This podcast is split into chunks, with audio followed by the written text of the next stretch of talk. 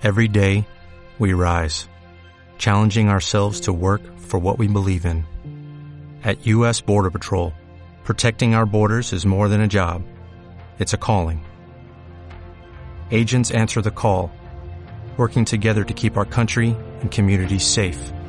If you are ready for a new mission, join U.S. Border Patrol and go beyond. Learn more at cbp.gov/careers.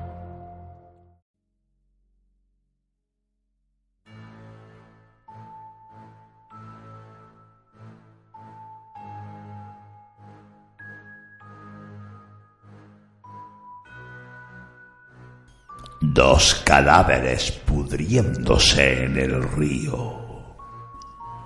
Autora Carolina Corbillo Martín. En las voces de Nieves Quijarro y Tony López, el trovador de la luna.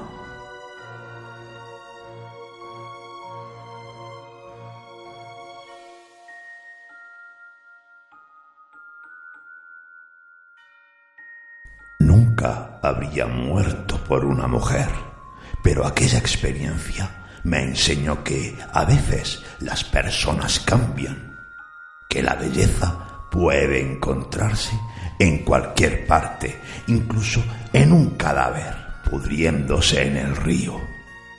En mi caso, puedo decir que nunca he visto nada más hermoso las moscas posándose en los labios demudados, el agua penetrando y rebosando todos sus poros, su rígida posición, boca abajo, como si todavía viviese y quisiese de esa manera ocultar el secreto que la atormentaba. Un secreto que ya no tiene misterio para mí. Y podría continuar. Sus miembros amoratados, hinchados, todo su cuerpo emana así la sensualidad del que se da por completo, pues sus extremidades no luchan contra el agua agitada. Nada en su cuerpo ofrece resistencia al sagrado elemento. Todo lo contrario, se entrega. Comprende que el agua solo ofrece violencia si te resistes con violencia y se une a ella dejándose penetrar y acoplándose a su movimiento, no como un monigote arrastrado por la marea, sino como una sirena en una danza arcaica. Todo eso es lo que produce en ella sensualidad, una sensualidad que ya tenía en vida y que se ha sublimado gracias al acto violento que le ha causado la muerte un acto del que, en parte, soy culpable. Pero no voy a extenderme más describiendo el placer que supone para mí la contemplación del cuerpo sin vida de Verónica. Cualquier podría tomarme por un perturbado con un patético ataque de lirismo. Supongo que, en parte, es verdad. Aún así, contaré todo desde el principio. Yo era médico forense.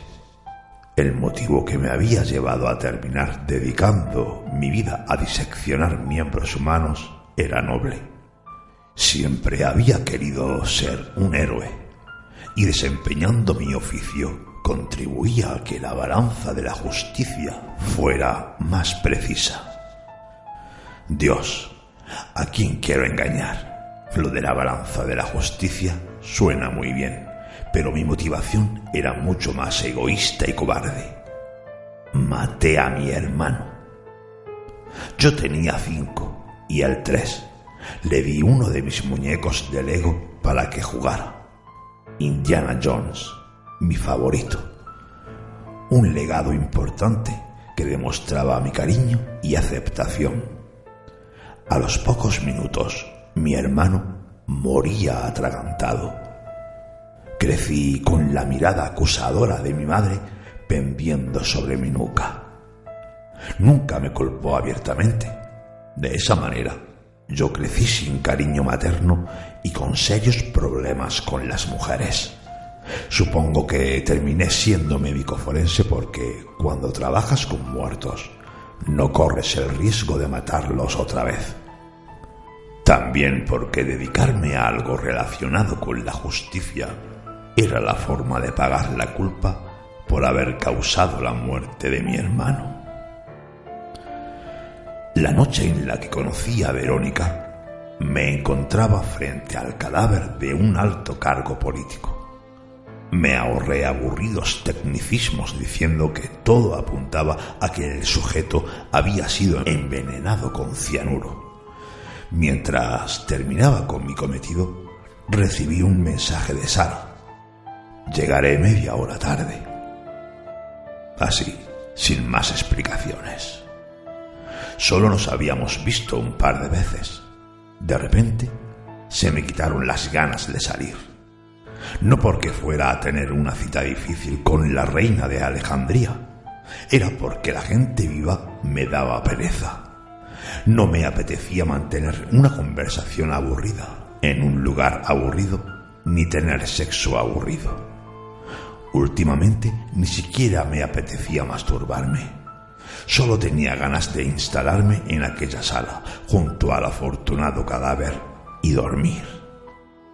Justo cuando empecé a fantasear con la idea, apareció ella, Verónica. Me dijo que me quitara los pantalones. ¿Cómo te llamas? Puedo ser quien tú quieras que sea. Yo quiero tu nombre. Verónica. Dijo con una sonrisa pícara. Aunque yo no preguntaría de nuevo. Corres el riesgo de que cambie. Verónica, repetí yo como un imbécil. No quise volver a preguntar cómo se llamaba. ¿Qué haces aquí, Verónica? Mi marido me lleva engañando mucho tiempo. Necesito confiar en alguien. Apenas nos conocemos y sigo sin saber qué haces aquí. Tú eres el único en el que puedo confiar. Eso no tiene sentido. Tú eres la única persona, aparte de mí, que sabe cómo murió mi marido. Le eché una mirada instintiva al cadáver y de pronto comprendí. Lo máximo que puedo hacer es fingir que esta conversación no ha existido contesté mirándola fríamente. Adiós. Pero ella no parecía dispuesta a irse. Se acercó a mí, se puso de rodillas y desabrochó mi pantalón. Después de jugar un rato, se puso a cuatro patas, dándome la espalda. Se levantó suavemente el vestido, mostrándome sus nalgas desnudas, y giró la cabeza, mirándome a los ojos. Yo me postré. Había fantaseado con pasar la noche allí y la fantasía se había cumplido, superando cualquier expectativa. Repetí varias veces su nombre, el único que sabía, Verónica. Más tarde, mientras se subía las braguitas negras, me dijo que debía encubrir aquel asesinato. Sí, había sido ella pero su marido era un violador de niñas. No había problema. Puedo intentarlo, le dije abrazándola. Nunca me había sentido tan bien siendo utilizado por una mujer. Luego llegó la bala, desde su Colt 45 hasta mi 100. Mientras me pudro en el río pienso, ¿por qué lo hizo? La respuesta aparece enseguida, porque es inteligente, porque barajó la posibilidad de que la delatara, porque puedo intentarlo, lo dice la gente mediocre. Y nunca se sabe cuándo la gente mediocre puede traicionarte pensando hipócritamente que te hace un bien.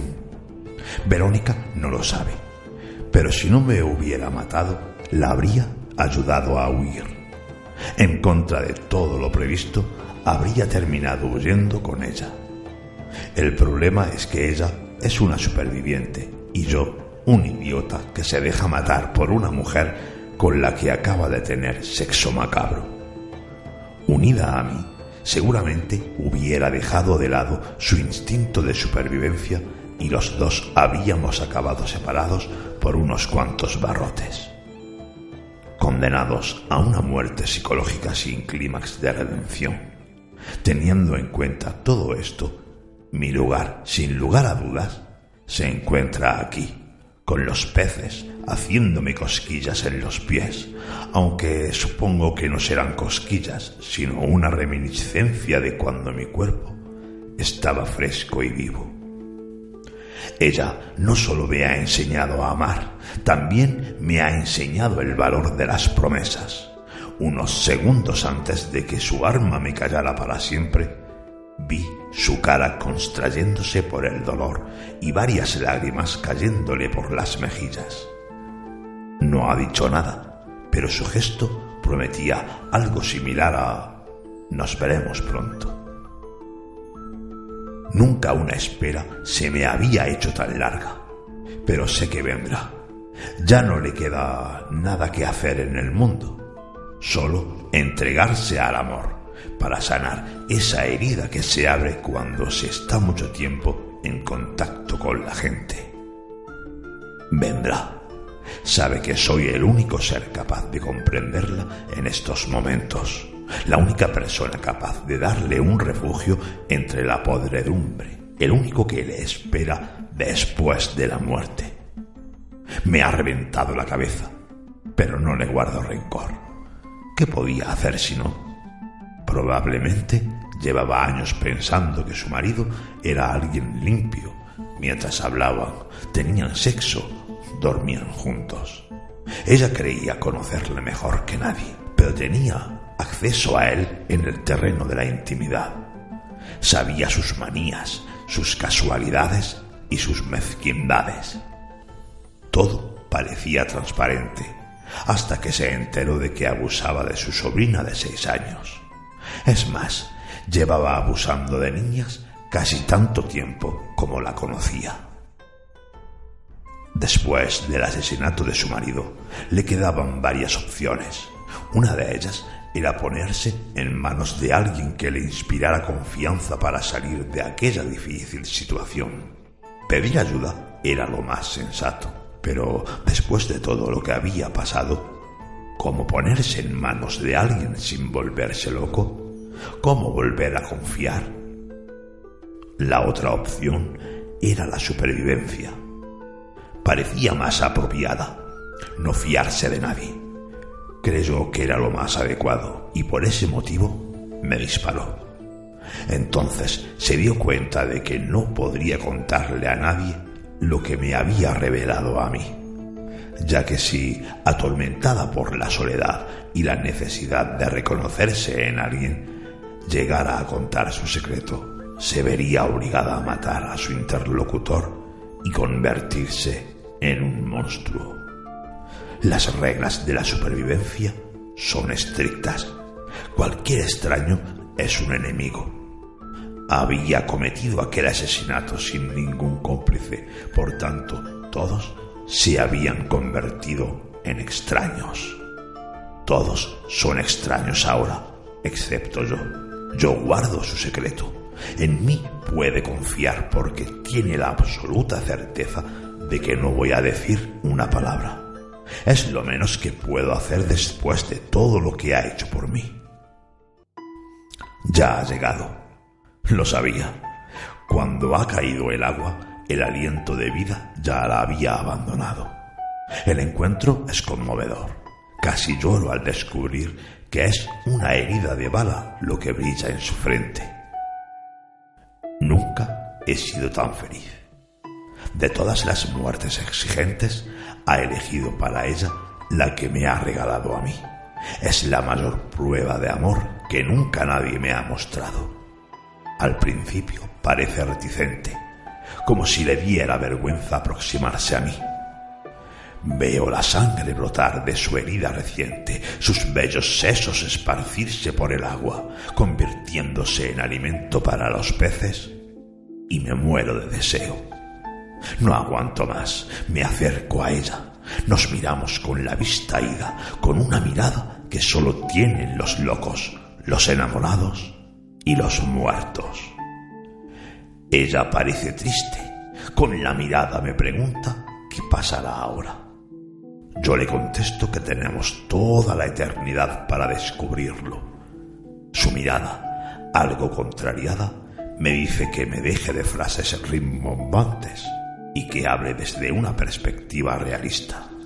¿Qué pasará cuando ella comience a descomponerse y pierda la belleza que caracteriza a las mujeres vivas?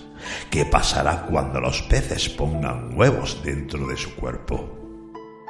Mi mirada la calma y le confiesa que no se puede estar más enamorado, que su deliciosa descomposición solo conseguirá excitarme todavía más. Será la confirmación de que nada puede detenernos, pues estamos abocados a la nada y la nada no tiene límites. Ella se tranquiliza y aproxima más su cuerpo al mío, de manera que noto cómo el calor la abandona. Mientras flotamos por el río como dos amantes que siempre están desnudos, no puedo evitar preguntarme si esto es amor y no una reminiscencia de cuando todavía respiraba. La duda se disipa enseguida. Es imposible que sea una reminiscencia porque nunca en vida había experimentado este sentimiento. Hemos pronunciado unos votos que demuestran que los matrimonios son una falacia, pues nuestro amor ha convertido a la muerte en la cuna en la que se mecerá eternamente. Somos invencibles, somos héroes, somos dos cadáveres pudriéndose de amor en el río.